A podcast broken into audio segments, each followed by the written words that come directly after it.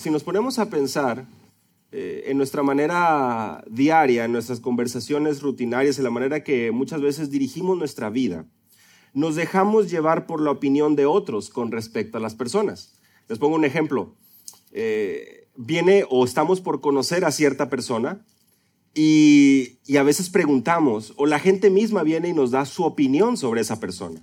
No, fíjate que esta persona, eh, la verdad es que es muy flojo, la verdad es que este, habla muy fuerte, se ríe muy curioso, es gracioso, eh, la verdad no, no, cae muy bien. Eh, pero está bien, o sea, lo puedes tolerar. Algunos ven así, ¿no? Te, te, dan una descripción como toda pesimista, como toda mala, al final te va a decir, pero no te preocupes, o sea, igual te va a caer bien la persona. Y, eso afecta. Nos, mencionan todo este tipo de descripciones o toda esta cantidad de, de adjetivos sobre la persona que cuando llegamos a conocerla, en algunas ocasiones, seguramente podrás identificarte con esto, dices, pero si no es nada como me lo platicaron, ¿verdad? Yo no veo todo lo que esa otra persona decía pasamos más tiempo y a medida muchas veces que pasamos más tiempo, pues nos llevamos la sorpresa que efectivamente era, pero en otras ocasiones no era como nos lo habían contado. Y a medida que uno va escarbando y comentando más, se da cuenta y dice, oye, pero tú sí conocías. No, no, yo no lo conozco, pero a mí me han platicado acerca de esa persona. Entonces todo lo que me dijiste, no, no, yo, yo te decía porque pues es lo que a mí me han dicho. A veces lo llamamos el teléfono descompuesto, ¿verdad? Como que una especie de cadena. No podemos que permitir que eso suceda cuando llegamos a la escritura. Y por eso es que los evangelios, Mateo, Marcos, Lucas y Juan, proveen no uno, no dos, no tres, cuatro testimonios de la persona de Cristo, de su vida, de su ministerio, de su muerte y de su resurrección. Así que cuando llegamos y venimos a un lugar como este, cuando buscamos aprender más acerca de Jesús, más acerca de Dios, no podemos acercarnos simplemente con la percepción de lo que otros nos han platicado, de lo que otros han leído, de lo que a otros les han transmitido, si nosotros mismos no somos diligentes y venimos a este libro. Queremos conocer a Cristo, queremos conocer a Jesús, queremos conocer a Dios al Dios vivo y verdadero, no dejemos que otros nos platiquen, sino vayamos directamente al texto bíblico que nos da testimonio de Él. En esta mañana vamos a estar estudiando en nuestro ah, caminar por Lucas y llegamos al capítulo 5. Así que llegamos a Lucas capítulo 5, al versículos 12 al 26. Lucas capítulo 5, versículos 12 al 26. Y venimos aquí con esa misión de que ya no nos cuenten, de que ya no nos digan, de que ya no nos platiquen, de que ya no nos den opiniones terceros, sino que si estamos aquí es porque Dios permite que estemos aquí en su perfecto plan y soberanía. Y hoy seamos diligentes y prestemos atención a lo que la palabra de Dios dice. Y es que en Lucas capítulo 5, versículos del 18 al 26, vamos a ver tres características de la persona y ministerio de Cristo. Tres características de la persona y ministerio de Cristo que nos motivan a maravillarnos y rendirnos ante Él. Creyente o no creyente, cristiano o no cristiano. Hoy, al estudiar su palabra, somos llamados a maravillarnos y rendirnos ante el único Salvador. Les animo a que puedan seguir con su vista. Yo daré lectura a partir del versículo 12 del capítulo 5 de Lucas. Aconteció que estando Jesús en una de las ciudades, he aquí había ahí un hombre lleno de lepra, y cuando vio a Jesús cayó sobre su rostro y le rogó, diciendo, Señor, si quieres, puedes limpiarme. Extendiendo Jesús la mano, lo tocó diciendo, quiero, sé limpio, y al instante la lepra lo dejó. Y él le mandó que no se lo dijera a nadie, pero anda, le dijo, muéstrate al sacerdote y da una ofrenda por tu purificación, según lo ordenó Moisés, para que le sirva de testimonio. Y su fama se difundía cada vez más, y grandes multitudes se congregaban para oírle y ser sanadas de las enfermedades. de sus enfermedades. Pero con frecuencia él se retiraba a lugares solitarios y oraba. Y un día que él estaba enseñando, había ahí sentados algunos fariseos y maestros de la ley que habían venido de todas las aldeas de Galilea y de Jerusalén, y el poder del Señor estaba con él para sanar. Y aquí unos hombres trajeron en una camilla a un hombre que estaba paralítico. Y trataban de meterlo y ponerlo delante de Jesús y no hallando cómo introducirlo debido a la multitud, subieron a la azotea y lo bajaron con la camilla a través del techo, poniéndolo en medio, delante de Jesús. Y viendo Jesús la fe de ellos, dijo, hombre, tus pecados te son perdonados. Entonces los escribas y fariseos comenzaron a discurrir, diciendo, ¿quién es este que habla blasfemias? Empezaron a, a discutir, ¿quién puede perdonar pecados sino solo Dios? Conociendo Jesús sus pensamientos, respondió y les dijo, ¿por qué? ¿Por qué discurrís esto en vuestros corazones? ¿Qué es más fácil decir tus pecados te son perdonados o decir levántate y anda? Pues para que sepáis que el Hijo del Hombre tiene autoridad en la tierra para perdonar pecados, dijo al paralítico, a ti te digo, levántate, toma tu camilla y vete a tu casa. Y al instante se levantó delante de ellos, tomó la camilla en que había estado acostado y se fue a su casa glorificando a Dios. Y el asombro se apoderó de todos y glorificaban a Dios y se llenaron de temor, diciendo, hoy hemos visto cosas extraordinarias. Señor, te agradecemos nuevamente por tu palabra, que es viva, que es eficaz, y es nuestro deseo, Padre, poder estudiarla diligentemente, de manera que podamos conocer, seguir conociendo y asombrándonos, maravillándonos de nuestro Señor y Salvador Jesucristo. Permítenos, por, por favor, prestar atención y a la misma vez concédeme la fuerza y la sabiduría para ser un fiel expositor de tu palabra, Señor, en el nombre de Jesús. Amén. A lo largo de estos versículos podemos observar tres características que es el bosquejo que les, que les mencionaba. Y la primera de ellas es un amor verdadero, del versículo 12 al versículo 14. La primera característica de la persona y el ministerio de Cristo, si estás tomando nota, es un amor verdadero, versículos 12 al 14. A partir del versículo 15 y el versículo 16 vemos un afecto genuino, un afecto genuino y finalmente del versículo 17 al 26 vemos su autoridad legítima. Amor verdadero, versículos 12 al 14, un afecto genuino, versículos 15 y 16 y finalmente una autoridad legítima, versículos 17 al 26. Versículo 12 da comienzo a este primer punto en nuestro bosquejo en esta mañana, y es que este amor verdadero se ve reflejado en estos tres versículos. Se dio que estando él en una de las ciudades, se presentó un hombre lleno de lepra. Así que no hay detalles en qué ciudad se encontraba Jesús. No tenemos una eh, de manera específica, pero sí sabemos, porque hemos estado avanzando en nuestro estudio de Lucas, que ha estado en Nazaret, que ha estado en Galilea, que ha estado específicamente en Capernaum, ciudad de Galilea, que ha estado en las sinagogas de Judea enseñando, que ha estado donde también veíamos la semana pasada, junto al lago de Genezaret, ahí en el mar de Galilea.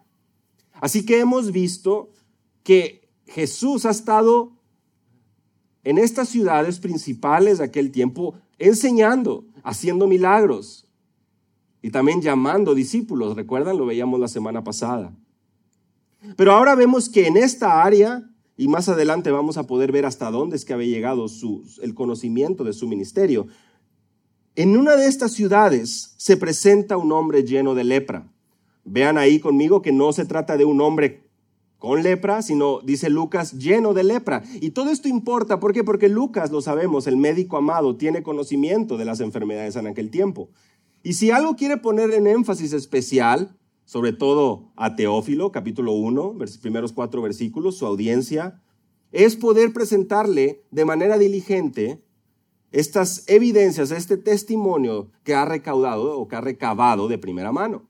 Así que este hombre lleno de lepra, se presenta trayendo, si podemos verlo así, tal vez un reto mayor en lo que vamos en el Evangelio de Lucas. ¿Y por qué lo llamo de esta manera? Porque en cuanto a sanidades, lo hemos estado estudiando en estas semanas, en cuanto a señales y milagros, hemos visto que, por ejemplo, Jesús había reprendido un demonio, versículos 31 al 37 del capítulo 4. La gente se admiraba de su enseñanza y a, raíz de este hombre poseído por un, un demonio, Jesús lo manda a callar y le ordena que salga de él. También llega a la casa de Simón, lo vemos versículos 38 en delante del mismo capítulo 4, y su suegra, que tenía una fiebre muy alta, ¿recuerdan? esas descripciones de las enfermedades aquí en el Evangelio de Lucas, una fiebre muy alta, al instante fue sanada, se levantó y le sirvió. Sin periodo de recuperación, sin descansar, sin necesidad de nada más, al instante. Vemos a raíz de estas señales, como lo que veíamos la semana pasada, un sinnúmero de peces, eh, después de que hayan pasado estos pescadores toda la noche pescando y no habían recabado, no tenían nada, sus redes estaban vacías pues el Señor había obrado y hecho un milagro, tremendo milagro. Pues ahora llegamos ante un caso distinto, ante un caso a lo mejor eh, interesante. Interesante mayúsculo en el sentido de que la lepra, si, si recordamos bien, es algo mencionado en el Antiguo Testamento. No se trata de algo que aparece aquí por primera vez en la Biblia. De hecho, Levítico capítulos 13 y 14 nos hablan acerca de cómo esta enfermedad, a la luz a, vista al, pueblo de Israel, representaba, pues, por supuesto que, un cierto cuidado. ¿Por qué? Porque se consideraba una persona inmunda, aquella que andaba con alguna enfermedad de este tipo, una enfermedad de la piel. Se trataba de una persona que podría ser descrita como un muerto viviente, un, un, un zombie, una persona aterradora, una persona que causaba cierto terror a los ojos de la sociedad, si lo quieres ver así. ¿Por qué? Porque la gente no se, no se deseaba acercarse. Además, los capítulos 13 y 14, que no vamos a entrar en detalle, pero hacemos referencia para que lo puedan estudiar en casa, nos prestan atención a la manera en cómo debía ser eh, mantenida al margen, alejado del campamento, una persona que estuviera infectada con algún tipo de enfermedad de esta índole. Cuando hablamos de lepra, capítulos 13 y 14 de Levítico, nos hablan de enfermedades de la piel, de diversas eh, maneras que se podía presentar en el cuerpo de una persona. De hecho, en el Antiguo Testamento tal vez recordamos dos casos, tanto Miriam en Números capítulo 12 y Naamán en Segunda de Reyes 5, donde el Señor interviene de manera poderosa y soberana y trae sanidad a esos casos de lepra. Y es que era algo que a la luz de aquellos que conocían la ley, pues dentro de su entendimiento una manera de verlo como un, un juicio de parte de Dios. Por eso es que en otras ocasiones en los evangelios vemos que a raíz de las enfermedades los discípulos pensaban y preguntaban, ¿quién pecó, este o sus padres? Pero una y otra vez nos damos cuenta que aún esas enfermedades tienen un propósito. Sabemos cuál es, glorificar a Dios dar testimonio del poder de Dios. Y si algo hemos estado estudiando y se va nuevamente a reiterar en este pasaje, es que esa enseñanza del Mesías, del Hijo del Hombre, de Jesús, del Cristo, del Mesías, esta enseñanza venía validada, venía acreditada o autenticada por señales, prodigios, muy, muy poderosos, muy llamativos. Lo vamos a ver aquí. En este pasaje se nos menciona una y otra vez ese, e, ese, eh, esa expectativa, una de las personas por ver qué, qué ocurría y a la vez ese temor y esa sorpresa y ese maravillarse de lo que estaban presenciando en ese momento. Por supuesto que al tratarse de una, una, enfermedad de esta índole y donde además tenemos testimonio de que solo Dios era capaz de poder obrar milagros en la mano de hombres de Dios en el Antiguo Testamento, nos damos cuenta que se trata de un caso imposible, un caso eh, prácticamente en el que la persona estaba ahí dejada a su suerte, sin poder tener realmente comunicación, sin poder tener realmente la oportunidad de acercarse y tener una vida normal. Me refiero en el aspecto social.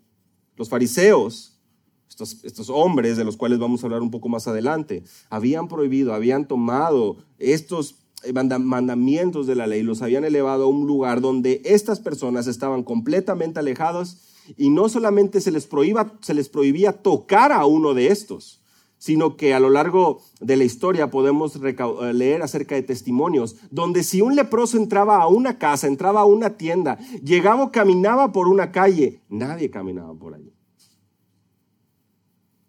Si un leproso se sabía que pasaba cierto tiempo en ciertas zonas de la ciudad, de las aldeas, las personas simplemente evitaban a toda costa estar cerca de ahí. Se trata de un caso extremo, se trata de una situación de una persona que no tiene esperanza, que está abandonada a su suerte. Una persona con la que la sociedad no quiere nada, no quiere tener nada que ver con ellos. Y es este el que versículo 12 se presenta, ve a Jesús y se postra con el rostro en tierra. La primera o, acción que vemos de este hombre, o la segunda más bien, porque la primera es que viene a Jesús. La segunda es que una vez que viene, tiene su atención, se postra. Y ahora, pensemos en esto, una persona que está completamente rechazada por la sociedad se acerca a donde hay otras personas. Y no vemos a Jesús alejándose, ¿verdad que no? Sino que lo vemos acercándose o dejando que se acerque y a la misma vez permitiendo que él se pueda postrar en tierra. Qué interesante es poder ver esto, porque ¿dónde es que hemos visto una actitud similar? Aquellos que estuvieron aquí la semana pasada. Versículo 8 del capítulo 5.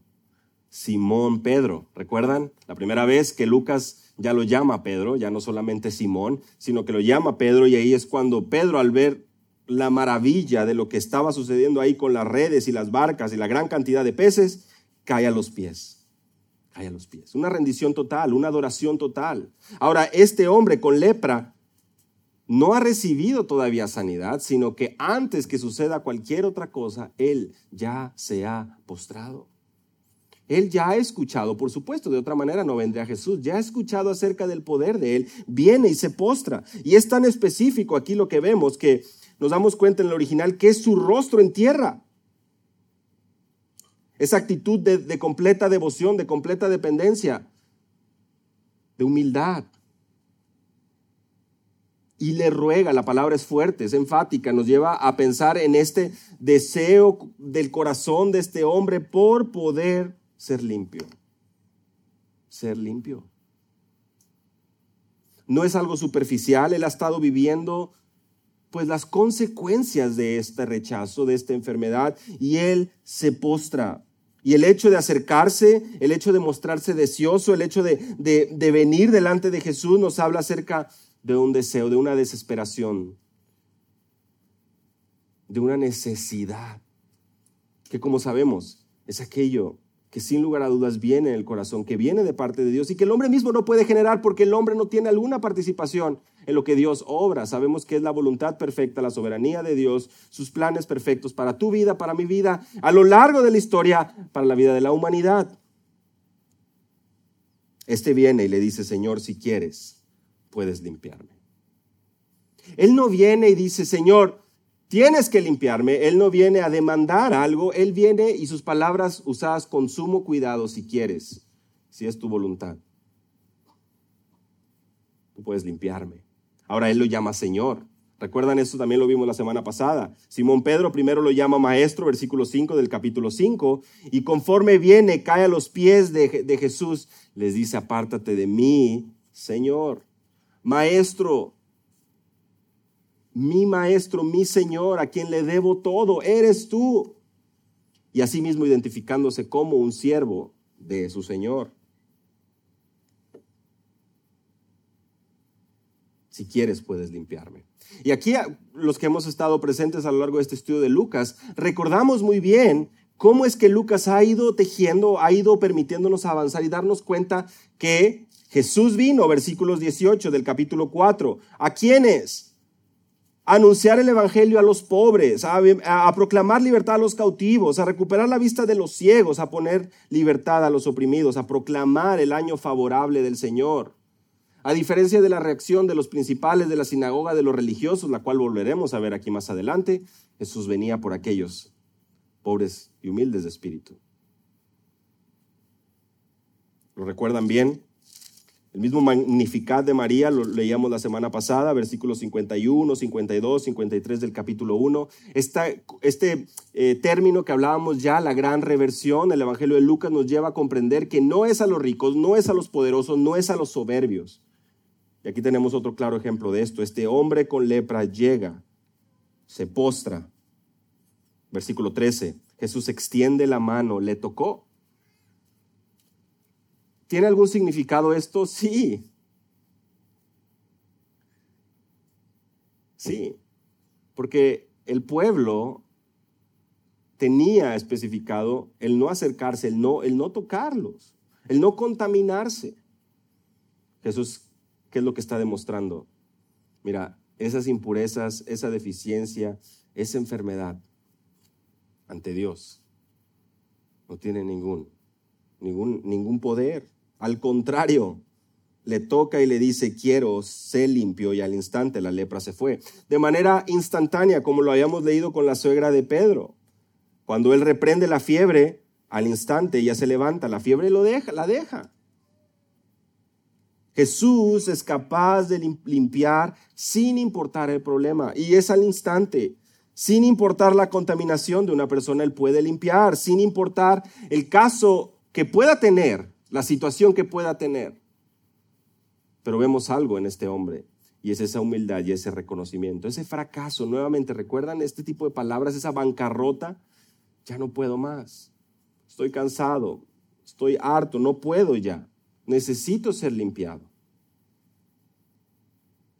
Jesús le toca y, obra de esta manera. Y además, versículo 14, le manda que no diga a nadie, sino ve, le dijo, ve, muéstrate al sacerdote y ofrece por tu purificación, según mandó Moisés, para testimonio a ellos.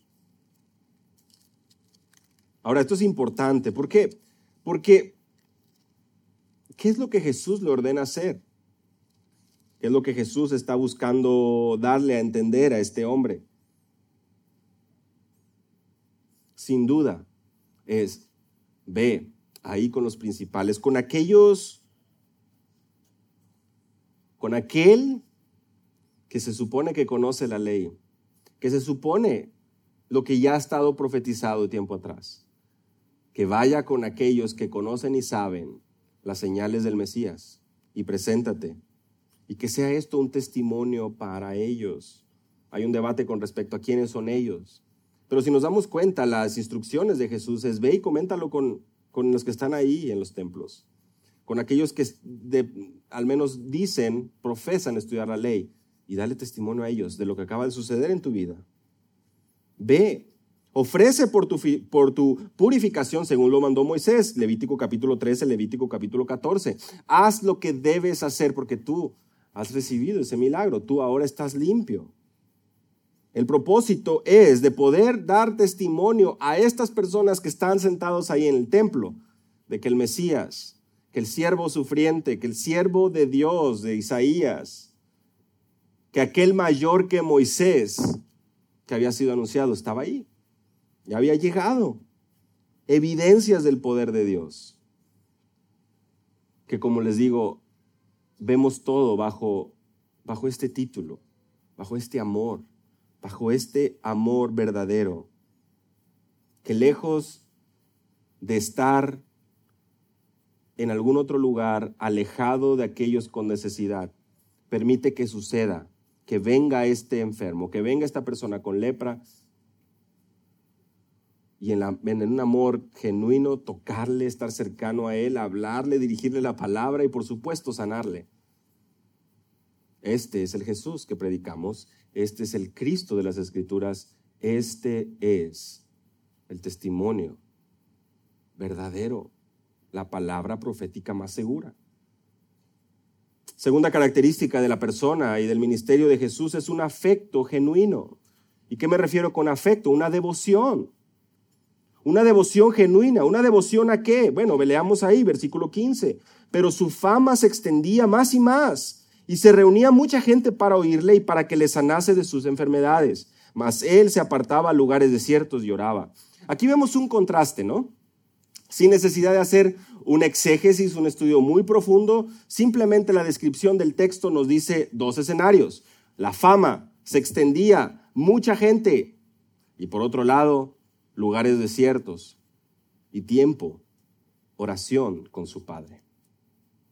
Gente, reconocimiento y fama y por otra parte lugares desiertos y comunión íntima, afecto genuino con su Padre. Es que el, pasaje paralelo en Marcos capítulo 1, versículo 45, dice que en cuanto salió, ¿de quién hablamos ahí? De este hombre con lepra, comenzó a proclamarlo abiertamente y a divulgar el hecho a tal punto que Jesús ya no podía entrar públicamente en ciudad alguna, sino que se quedaba fuera en lugares despoblados y venían a él de todas partes. El pasaje paralelo lo tenemos en Marcos capítulo 1 a partir del versículo 40 al versículo 45.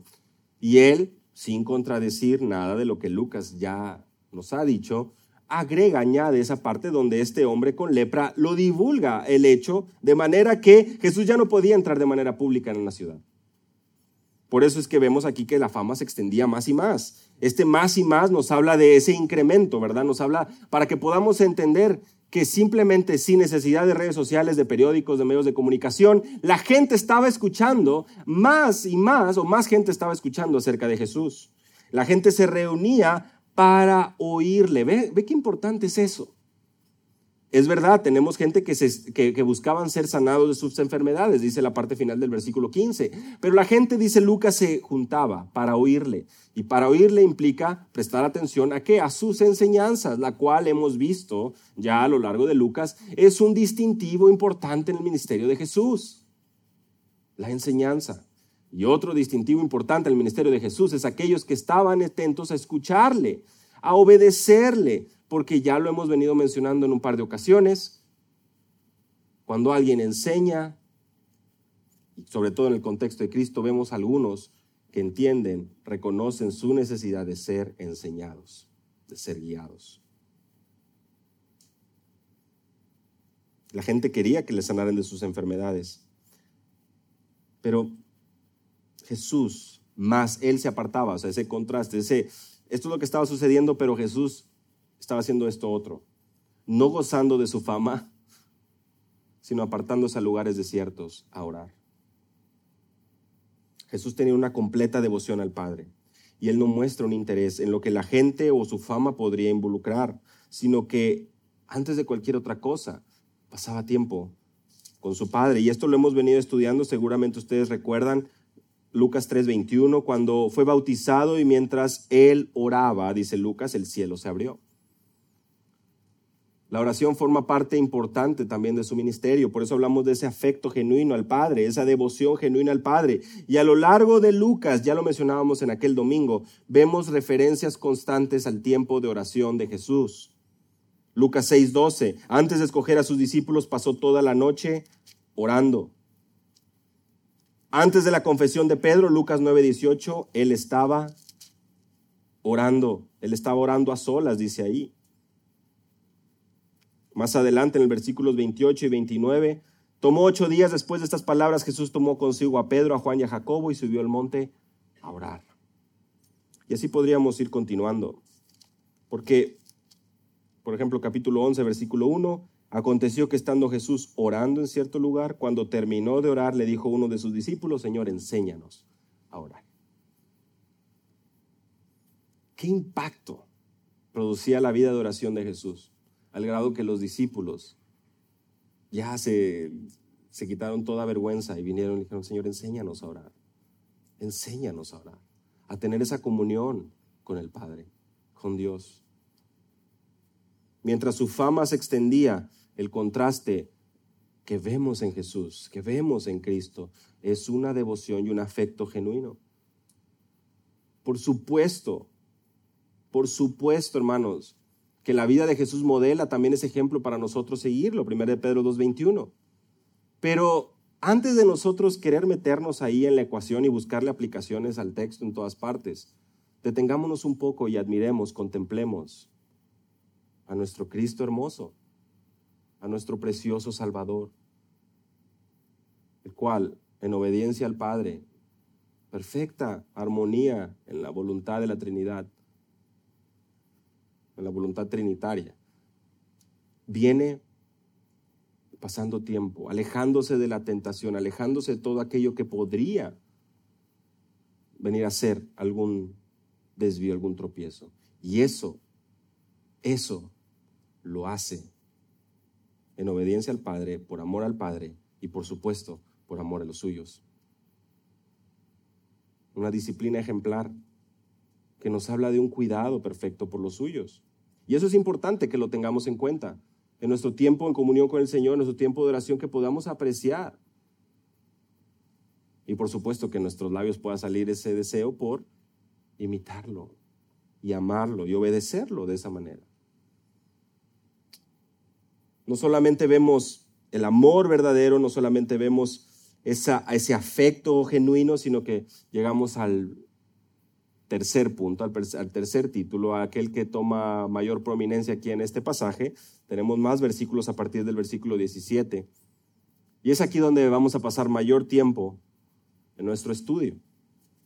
La autoridad legítima. Autoridad legítima. Y resulta importante que podamos apreciar esto, sobre todo hoy que nos preparamos a venir a la mesa del Señor. Porque no lo hacemos de manera irresponsable, sino conscientes y obedientes a lo que la palabra del Señor nos instruye.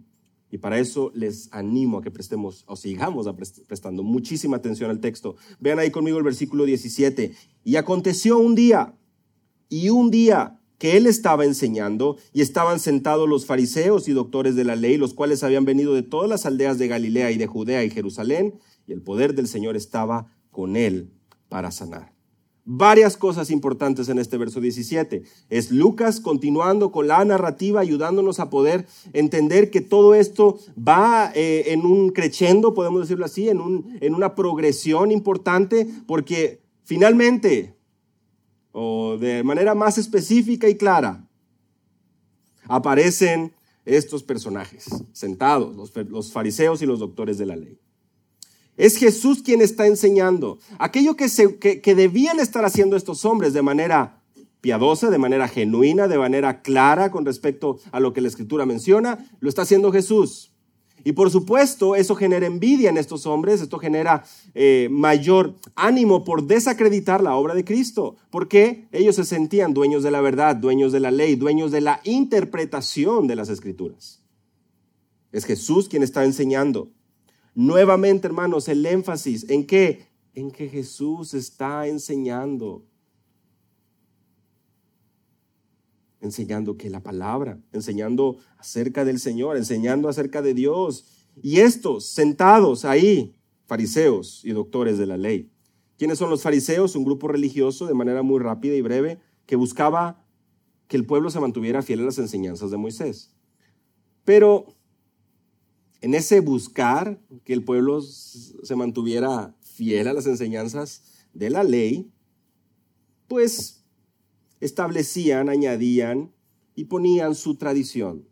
Aquello que ellos buscaban eh, ejemplificar con vidas, pues, hipócritas, lo sabemos a la luz de los evangelios, donde su corazón estaba muy lejos del Señor, pero a través de una conducta externa, a través de una piedad externa, la cual es pues mencionada por Cristo. Ya que él llega a decir si alguno si su piedad, si su amor genuino a Dios o su piedad, su comportamiento no excede la de los fariseos, no excede la de estos maestros de la ley, pues no hay ninguna esperanza para ustedes. ¿Y qué es lo que nos está llamando, que nos está enseñando Jesús? Que obviamente a los ojos de la gente, estas personas, estos religiosos, tenían una reputación buena, pero delante de los ojos de Dios, Jesús lo dice, eran hijos del mismo diablo. Los doctores de la ley, estos conocidos también como escribas, de hecho más adelante eh, lo vemos, los vemos mencionados de esta manera, versículo 21, de manera específica. Y estos se encargaban de mantener la tradición de la ley, porque la transcribían. Y estos y los fariseos se les menciona en conjunto en varias ocasiones. Ahí solamente en Lucas lo vemos en el eh, capítulo 5, versículo 30. Los fariseos y sus escribas se quejaban de los discípulos de Jesús, se quejaban a los discípulos de Jesús. El capítulo 6, versículo 7. Nuevamente vemos los escribas y los fariseos observaban atentamente a Jesús para ver si sanaba en el día de reposo. Capítulo 11, versículo 53. Vemos nuevamente eh, la misma nota de que cuando salió de ahí los escribas y los fariseos comenzaron a acosarle en gran manera y a interrogarle minuciosamente sobre muchas cosas. Entonces eran amigos. Vamos a decirle así, le iban al mismo equipo. Al del diablo. Su lealtad estaba ahí. Su lealtad estaba a su sistema, a su fama, a su reputación, al hecho de recibir comentarios de otros. ¿Y esto con qué contraste, hermanos, que acabamos de leer hace un momento? Versículo 15 y 16. ¿Recuerdan? Jesús no estaba buscando esa fama ni esa reputación. Y su corazón, su devoción, estaba en completo contraste con qué? Con aquella de los religiosos. Ellos sí estaban buscando, ellos sí estaban anhelando el reconocimiento, ellos sí estaban esperando el que otros dijeran. Por eso, si tú prestas atención de manera pública a lo largo del ministerio de Jesús, están sentados ahí y como acabamos de leer ahora en el capítulo 11 de Lucas, cuestionándole minuciosamente. ¿Recuerdan ustedes el salón de clases cuando llegaban a, clase, eh, en la prepa, en la universidad sobre todo? Y siempre había ahí, ahí alguien que hacía preguntas, pues algunas muy buenas, ¿verdad? Pero otras que simplemente estaban esperando la respuesta del profesor de, qué buena pregunta, qué interesante. Otros que simplemente cuestionando para hacerlo patinar, ¿verdad? Para hacerlo ver mal. Para ver que el profesor empiece a fallar, a trastabillar. Bueno, de alguna manera estamos viendo aquí que cuando alguien hace preguntas de ese tipo, pues tiene ese propósito a veces de hacer ver mal al profesor, pero también que uno se sienta bien, ¿verdad? Y más cuando se trata a la luz de otras personas, que otros vean que yo sé. Y, se sienta la persona y empieza a hacer ese tipo de preguntas que los demás están pues unos ni les interesa, a todos no les importa y otros como, ¿de dónde sacó esto? Minuciosamente leíamos hace un momento. Bueno, esta era la realidad que vemos ahí. Ese contraste de estos religiosos, de estos amantes de la ley, pero también amantes de su propio corazón, amantes y completamente egoístas. Su, corazón y su lealtad no estaba con Dios, no estaba con Cristo, no estaba con la ley. Jesús los hace, se lo hace saber. Abraham tenemos por padre, decían aquellos. Y, Jesús contrasta mucho y por eso, bueno, ese tipo de conflictos los vemos en el Evangelio de Juan de manera muy específica, ¿no? Ustedes recordarán por ahí capítulo 6 de manera específica, a raíz del versículo 22 hasta el 40, donde Jesús se presenta como el pan de vida. Esta es la realidad de, aquellos hombres religiosos, del pueblo en general, que también era, estaba siendo influenciado por ellos. Bueno, ellos habían venido de dónde? De todas las aldeas de Galilea, de, de toda Judea, de Jerusalén. Ya la fama se había divulgado, ya, y, ya, ya, el conocimiento, la, la gente ya sabía, ya había escuchado, pero las noticias ya se habían divulgado.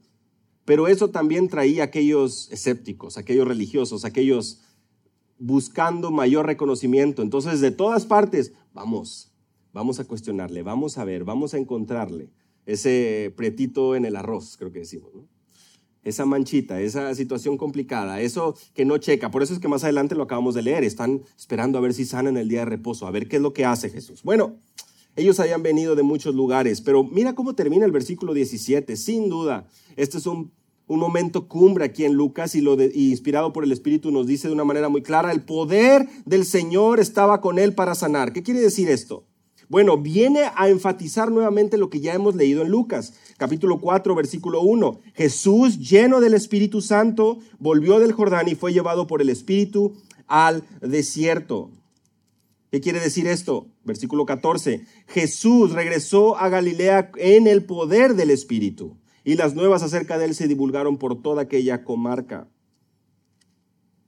El poder de Dios, el poder divino, un respaldo como nunca se había visto antes. El Hijo de Dios estaba ahí y los apóstoles lo entendieron. Por eso es que en el libro de los Hechos, en el capítulo 10, en el versículo 38, cuando Pedro está dando testimonio, dice Pedro en el versículo 38 de Hechos 10, vosotros sabéis cómo Dios ungió a Jesús de Nazaret con el Espíritu Santo y con poder, el cual anduvo haciendo bien y sanando a todos los oprimidos por el diablo, porque Dios estaba con él. El énfasis es, es el ungido, el Espíritu Santo estaba con él, el poder de Dios estaba con él, y esto ya es algo que nunca antes se había visto. Por eso es que vemos una y otra vez esa reiteración de la fama, de las maravillas, del temor que venía a las personas. Y el poder del Señor estaba con él. Tiene un lugar muy importante aquí por lo que está a punto de acontecer. Versículo 18. Sucedió que unos hombres que traían en un lecho a un hombre que estaba paralítico procuraban llevarle adentro y ponerle delante de él. No hay nada puesto por casualidad ahí. El poder de Dios está con él, recordemos eso. Ahora vienen estos hombres, traen en un lecho a un hombre que está paralítico. Ya habíamos hablado, leído acerca de un leproso, ahora Lucas nos menciona a este paralítico. Y, le, y procuran llevarlo adentro. ¿Por qué? Pues porque Jesús estaba ahí, ponerlo delante de él. El pasaje paralelo en Marcos 2.4 nos dice que eran cuatro hombres los que estaban ahí. Y este paralítico viene a traernos, Lucas viene a traernos otro hombre sin esperanza. Ya nos había traído a un hombre sin esperanza que era el leproso y ahora aparece un paralítico. La intención era poder llevarlo cerca de Jesús. Continuamos leyendo, versículo 19. Pero no hallando cómo hacerlo a causa de la multitud, subieron encima de la casa y por el tejado le bajaron con el techo, poniéndolo en medio delante de Jesús. Podríamos especular muchas maneras en que estos cuatro subieron al techo y luego le bajaron, ¿verdad? Pudiéramos tal vez llevarnos varios minutos hablando acerca de eso, pero el texto no lo menciona, no menciona de manera descriptiva. El texto no nos menciona estrategias básicas para subir a una persona a un techo, ¿verdad? No. Sabemos, hemos por la historia, que era una costumbre en algunas casas en aquel tiempo que tuvieran escaleras eh, por una parte visible, en la parte de afuera. Generalmente se consideraba que había casas de dos pisos y que, bueno, de alguna u otra manera, esta manera de poder llegar al segundo piso se lograba a través de escaleras que pudieran ser por fuera. La verdad es que, otra vez, no vamos a especular y vamos a pasar mayor tiempo ahí. Lo que sabemos es, vean una cosa, ellos traían muchas ganas de que Jesús lo viera a este paralítico. ¿Por qué? Porque no se desanimaron nada más por ver a toda la multitud ahí, no dijeron, bueno, lo intentamos, vámonos. No. No hallando cómo hacerlo, subieron encima de la casa. ¿Qué hacemos? Mira, podemos hacer esto por arriba. Otra vez, a lo mejor especulando, no faltaría aquel cruzado de brazos que diga, no, eso no va a funcionar. Y otro, no, bueno, ¿qué idea tienes? No, pues la verdad no sé. Eso pasa mucho, ¿verdad? Que el que critica te dice, no, no va a funcionar. Bueno, entonces, ¿qué hacemos? Pues no, no, no sé, no lo he pensado. Estamos aquí, ayúdanos, pensemos. Simplemente es especular, pero lo que sabemos es que lejos de haber duda en ellos, y lo sabemos por lo que dice Jesús más adelante, vamos, vamos a llevarlo. Esto no, esta, esta, esta breve montaña, este, este breve circunstancia no nos va a detener. Vamos. Estaban decididos, versículo 20. Y al ver él la fe de ellos, le dijo, hombre, tus pecados te son perdonados. Bueno, aquí hay varias cosas que deben saltar a la atención. El texto no nos dice siquiera que estos hombres, este paralítico haya dicho algo, porque mudo no estaba. Al menos el texto no nos dice. Al ver la fe de ellos. ¿Qué significa esto? ¿Qué significa el ver la fe de ellos? Implica que había una confianza, una confianza en el Salvador, una confianza en Cristo que se podía ver, ¿te das cuenta? Que se podía apreciar, que había evidencia de esa fe. Y como lo sabemos, no se dejaron desanimar por la circunstancia, sino que a ese interés le pusieron pies.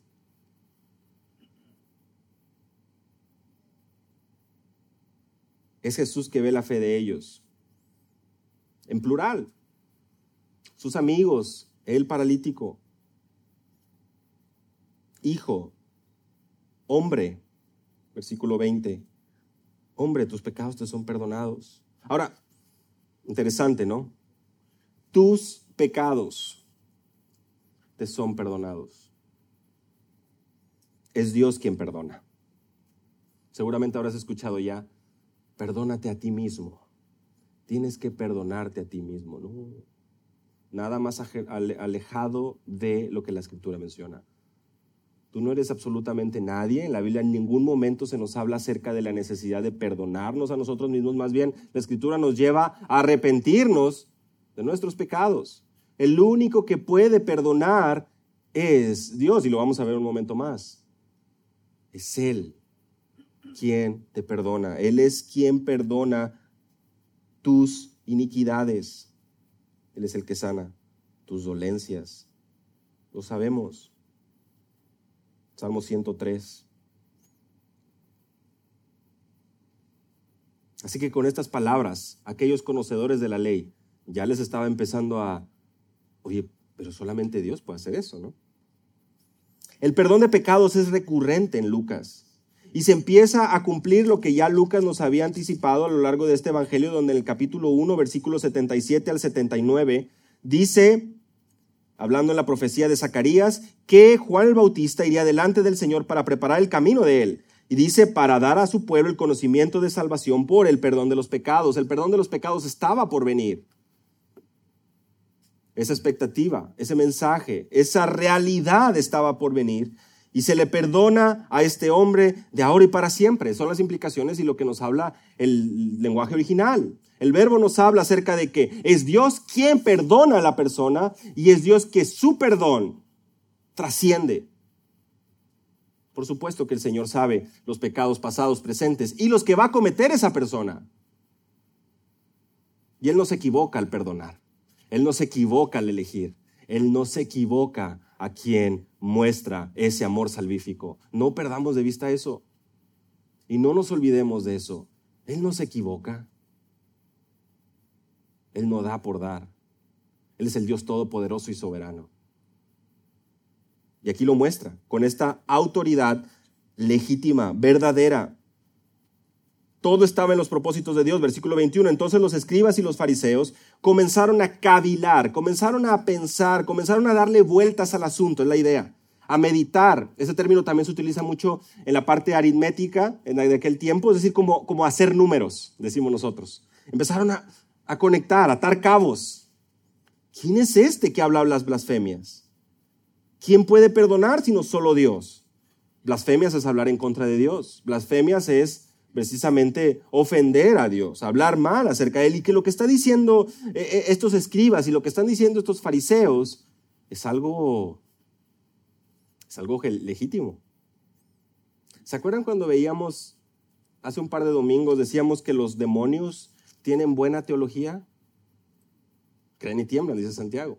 Y además aquí el demonio que leíamos eh, hace un par de domingos, en el capítulo 4, Jesús de Nazaret, yo sé quién eres, el santo de Dios. Tienen buena teología. Bueno, los escribas y los fariseos también conocen acerca de la palabra, es verdad, tergiversan muchas cosas, pero ellos saben que el único que puede perdonar pecados es Dios, Salmo 103, versículo 3.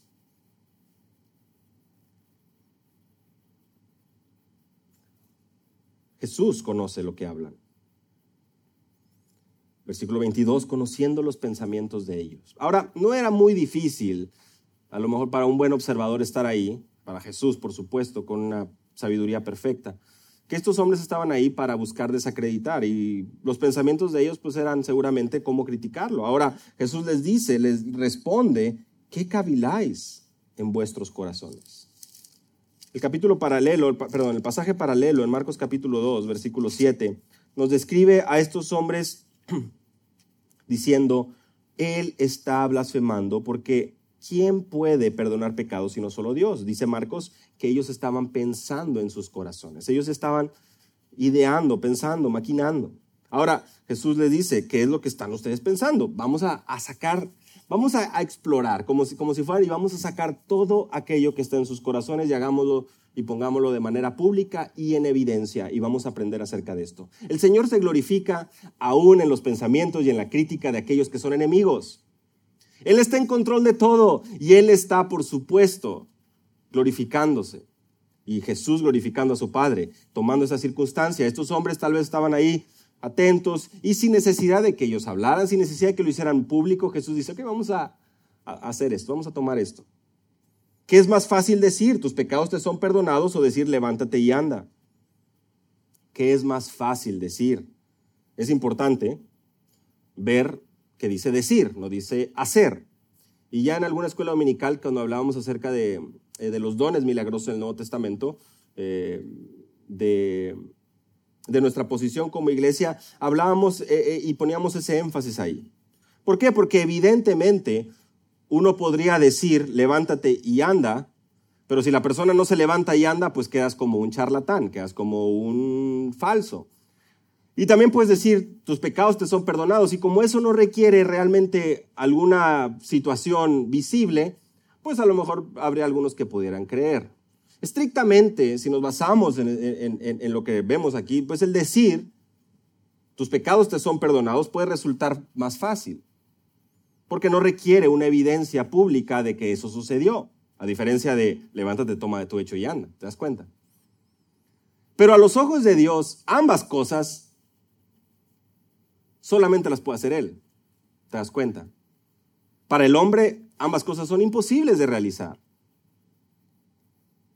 Pero ambos, ambas acciones, perdonar pecados y sanar, es precisamente aquello que Lucas nos ha venido narrando. ¿Y por qué digo esto? Porque presta atención. Ya venció la tentación. Segundo Adán, contra todo en contra, capítulo 3, perdón, capítulo 4, ya venció la tentación. Todo en contra, completa oposición. Él vence la tentación, segundo Adán, el verdadero ya está enseñando y a pesar de que la multitud lo quería despeñar, él sale ileso de la situación. Ya arrependió demonios, ya ha sanado enfermedades, ya ha hecho milagros. Vean cómo va, va el caminito de Lucas. Podríamos decir, bueno, ¿qué es lo que falta? Perdonar pecados. Esa autoridad legítima y un caso, por supuesto, verídico que Lucas trae delante de nosotros. ¿Y qué es lo que dice en el versículo 24? Pues para que sepan que el Hijo del Hombre tiene potestad en la tierra para perdonar pecados, a ti te digo, levántate, toma tu lecho y vete a tu casa. Qué tremendo. Miren, para que ya dejen de estar ahí murmurando, aquí está la evidencia, aquí está la información, aquí está la clase que les voy a dar en este momento. El Hijo del Hombre, Hijo del Hombre, Daniel, Antiguo Testamento, la ley. 100% hombre. ¿Recuerdan cuando hemos estado hablando acerca de la humanidad de Cristo? Bueno, para que sepan que delante de ustedes está el siervo de Dios, el Hijo de Dios, completamente hombre, plenamente Dios, plenamente hombre. Aquí, frente a ustedes, les muestro esa autoridad, potestad, nos habla de esta eh, eh, autoridad para perdonar pecados para perdonar pecados. Porque ustedes saben que solo Dios puede perdonar pecados y saben quién está delante de ustedes. Ustedes saben la respuesta. Al instante, levantándose en presencia de ellos, toma el lecho en que estaba acostado y se fue a su plaza glorificando a Dios. Los milagros que hizo Jesús, y lo hemos estado mencionando, no requieren de un tiempecito no requieren de una segunda revisión, no requieren de, bueno, ya vete, mañana vas a amanecer mejor, poco a poco, a menos de que la escritura misma lo estipule, y no es porque sea algo necesario, sino dentro del plan de Dios. No vemos eso, vemos algo instantáneo, levantándose en presencia de ellos, tomando el lecho en que estaba acostado, se fue a su casa. Y se fue a su casa para evidencia de los presentes, no hay duda sobre la sanidad frente a todos los que están ahí. Un milagro, un milagro. ¿Y este hombre cómo responde? Glorificando a Dios. Y es un patrón que vemos de continuo en, en Lucas. Ya estaremos teniendo oportunidad, por cuestiones de tiempo no vamos a ver los pasajes, pero este glorificar a Dios es un patrón y lo vemos en el siguiente versículo. Vean conmigo, versículo 26. Y estando o todos sobrecogidos de asombro glorificaban a Dios llenos de temor, diciendo, hoy hemos visto maravillas. Estaban sobrecogidos de asombro. Esta palabra asombro también es espanto. En otros pasajes de la escritura lo hemos traducido como espanto. ¿Qué quiere decir esto? Una experiencia muy profunda.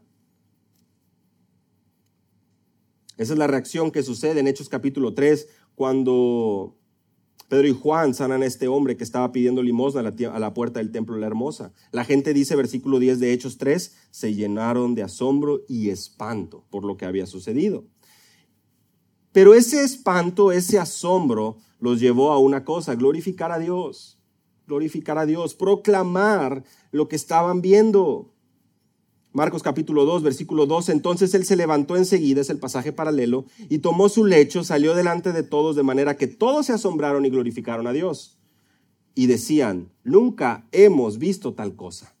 Esto que acabamos de ver nunca lo habíamos visto antes, dice el relato paralelo en Marcos 2.12. Estaban llenos de temor y llenos de temor es algo común que hemos visto en Lucas. Lucas 1.12, Lucas 1.65. Zacarías se turba, se, es lleno de temor a lo que, lo que está viendo. Por supuesto que la gente cuando ve lo que está sucediendo con el nacimiento de Juan el Bautista, versículo 65, vino un temor del capítulo 1 de Lucas, vino un temor sobre los que vivían ahí alrededor, los que estaban viendo lo que sucedía. Versículo 9 del capítulo 2, se presenta el ángel del Señor y la gloria del Señor rodea de resplandor y los pastores ahí presentes tuvieron gran temor.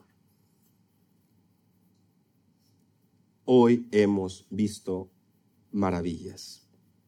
Nunca hemos visto tal cosa. Un amor verdadero, un afecto genuino y una autoridad legítima están frente a nosotros no para tener un conocimiento vano que pueda tener cierto reconocimiento a los ojos de los hombres, sino para que transforme tu vida, para que transforme tu corazón, para que traspase ese orgullo y egoísmo que no te permite poder venir delante de Cristo, delante de Él, y así como el leproso, rostro en tierra, rogar que sea Él quien te pueda limpiar. Él no vino por los soberbios y lo hemos visto una y otra vez, Él no vino por los orgullosos, y nunca, jamás hay lugar a dudas de su autoridad, de su poder, de su amor. Un amor tan claro que hoy mismo te tiene aquí sentado. Y aunque no hayas prestado atención a, todo lo demás, al menos en este momento, la palabra de Dios te manda que te arrepientas y que vengas delante de Él confiando que Él puede perdonar, porque Él puede perdonar pecados. Tenemos aquí un testimonio claro de su autoridad, porque tú sin Él vas directo camino al infierno. Porque si no es a través de Cristo, si no es a través de un entendimiento de su cruz, de la muerte y resurrección de Él, nosotros somos los más dignos de conmiseración. No tenemos absoluta esperanza en esta tierra. Y no vamos a venir hoy a participar de la cena del Señor con un corazón dividido, con una doble lealtad, como dice Santiago. No podemos ser como las olas del viento, no podemos ir de allá para, para acá, sino que debemos de prestar atención a que ese amor, a que ese afecto y devoción y que esa autoridad no se repite nada más, solo hay un camino, solo hay una verdad y solo hay una vida. Y te invito a que puedas meditar y rendirte ante el único Señor y Salvador. Señor, te damos gracias porque en tu palabra encontramos estas preciosas verdades que nos llevan a adorar, que nos llevan a servir, que nos llevan a rogar por tu perdón. Porque lejos, Señor, de tener esperanza en nuestras fuerzas, no hay absolutamente nada que podamos lograr. Dependemos enteramente de ti. Concede salvación, Señor, a aquellos presentes que no tengan aún, que no tengan el conocimiento de Cristo. Y permítenos, por favor, venir con un temor reverente y encontrar descanso para nuestros pecados en ti. Día con día reflejar la luz de Cristo, de manera que podamos ser siervos obedientes, temerosos de tu palabra, en el nombre de Jesús.